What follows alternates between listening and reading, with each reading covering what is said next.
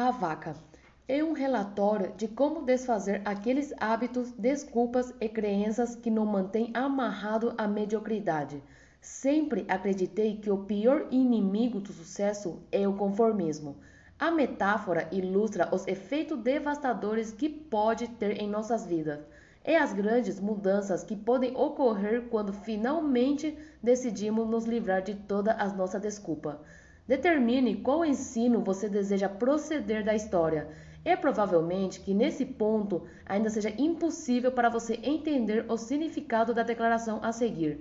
Se você acha que não aprendeu nada, essa é a sua vaca. A história conta que um mestre desejava ensinar a um dos seus alunos uma lição pela qual as pessoas ficam estancados a uma vida de conformismo e mediocridade. Eles não conseguem superar os obstáculos que os impedem de ter sucesso.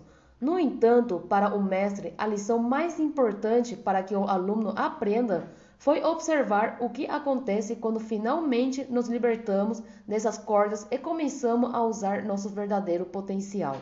Para ensinar a lição ao jovem, naquela tarde, o mestre decidiu visitar com ele alguns dos lugares mais pobres da província depois de caminharem muito tempo, acharam o bairro mais triste e destruído da região e começaram a procurar a casa mais humilde de todas. O barraco, em meio a ruínas que estavam na parte mais distante daquele vilarejo, deve ter sido sem dúvida o mais pobre de todos. Suas paredes milagrosamente estavam retas, apesar de ameaçarem tombar a qualquer momento o telhado improvisado deixava pingar água dentro da casa, e os lixos que se acumulavam ao seu redor davam uma aparência velha à casa. No entanto, o mais surpreendente de tudo foi que oito pessoas podiam morar naquele barraco de 10 metros quadrados. O pai, a mãe, quatro filhos e dois avós conseguiram se instalar naquele lugar. Suas roupas velhas e corpos sujos e fedorentos eram uma prova do estado de profunda miséria que reinava. Seus olhares tristes e cabeça abaixadas mostravam que a escassez não apenas dominou seus corpos, mas também em seu interior. Curiosamente, em meio ao estado de dificuldade e pobreza total, a família possuía uma posse incomum em tais circunstâncias uma vaca. Uma vaca magra que, com o pouco leite que produzia, fornecia à família pouca comida de qualquer valor nutricional. Essa vaca era a única fonte de renda que eles possuíam e parecia-se a única coisa que os separava da miséria total. Em meio ao desordem, o mestre e o aprendiz passaram a noite. No dia seguinte, muito cedo e para não acordar ninguém, os dois viajantes se prepararam para continuar seu caminho. Eles deixaram a casa e antes de iniciar a marcha, o velho mestre disse em voz baixa ao aluno: É hora de você aprender a lição que veio aprender. Afinal, a única coisa que eles conseguiram durante sua curta estadia foi poder ver o resultado de uma vida de conformidade e mediocridade, mas ainda não estava claro para o aprendiz o que causara para aquela família tal estado de negligência. Essa era a verdadeira lição. O professor sabia disso e chegara a hora de aprender. Diante do olhar do jovem aprendiz, e sem que ele pudesse fazer nada para evitar, o velho mestre pegou de repente uma adaga que estava carregando na bolsa e, com um único golpe, cortou a garganta da vaca que estava amarrada na porta da casa. O que você fez, mestre? falou o jovem, aprendiz angustiado, procurando para não acordar ninguém. Que lição é essa que merece deixar essa família em total ruína? Como você pode matar essa vaca que era a única fonte de renda que a família possuía? Ignorando as perguntas e o estado de angústia de jovem aprendiz, o velho mestre se preparou para continuar a jornada deixando para trás a cena macabra. O mestre e o aprendiz partiram, deixando a pobre família sem a sua única fonte de renda. Nos dias seguintes, o jovem foi agredido pela terrível ideia daquela família sem a vaca. O aprendiz se perguntava se a família sem aquela vaca estaria morrendo de fome. Que outra sorte poderia acontecer depois de ter perdido a única fonte de renda? A história conta que depois de um ano, os dois homens decidiram voltar ao mesmo local para ver a sorte da família. Eles procuraram pela humilde casa. O local parecia ser o correto, mas onde uma casa humilde seria encontrado um ano atrás, uma casa grande estava agora, dando a aparência de ter sido construído recentemente. Eles pararam para observar a distância e se certificar que estava no mesmo lugar. A primeira coisa que passou pela cabeça do aprendiz foi a sensação de culpa, de que certamente a morte da vaca tinha sido um golpe tão forte para aquela pobre família que provavelmente eles foram forçados a deixar o local e agora uma nova família com mais bens o havia dominado e construíram uma casa melhor. Para onde aquele homem e sua família teriam ido? O que tinha acontecido com eles? Como estavam alimentando seus filhos agora que não tinham leite daquela vaca? Talvez a dor de viver tivesse sido suficiente para quebrá-los. Tudo isso passava pela mente do jovem aprendiz, que excitava entre se aproximar da nova dona para perguntar sobre o destino dos antigos habitantes ou continuar a viagem evitar confirmar suas piores suspeitas. Qual seria a surpresa deles quando o mesmo homem saiu daquela casa para lhes dar um lugar para ficar há um ano atrás? Mas desta vez ele parecia completamente diferente o brilho em seus olhos, seu corpo limpo e seu amplo sorriso mostraram que algo significativo havia acontecido. O jovem não podia acreditar em seus olhos. Como é possível? O que aconteceu aqui? Ele perguntou, com considerável surpresa.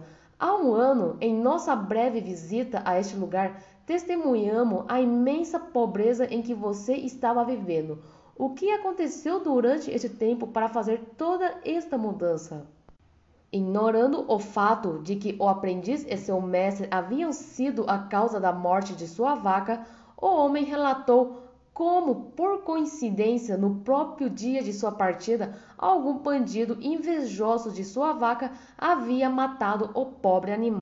O homem continuou relatando aos dois viajantes como sua primeira reação à morte da vaca tinha sido sua única fonte de se sustentar. Além disso, possuir esta vaca lhes havia conquistado o respeito de seus vizinhos menos afortunados, que certamente invejavam que eles não possuíam uma bem tão preciosa.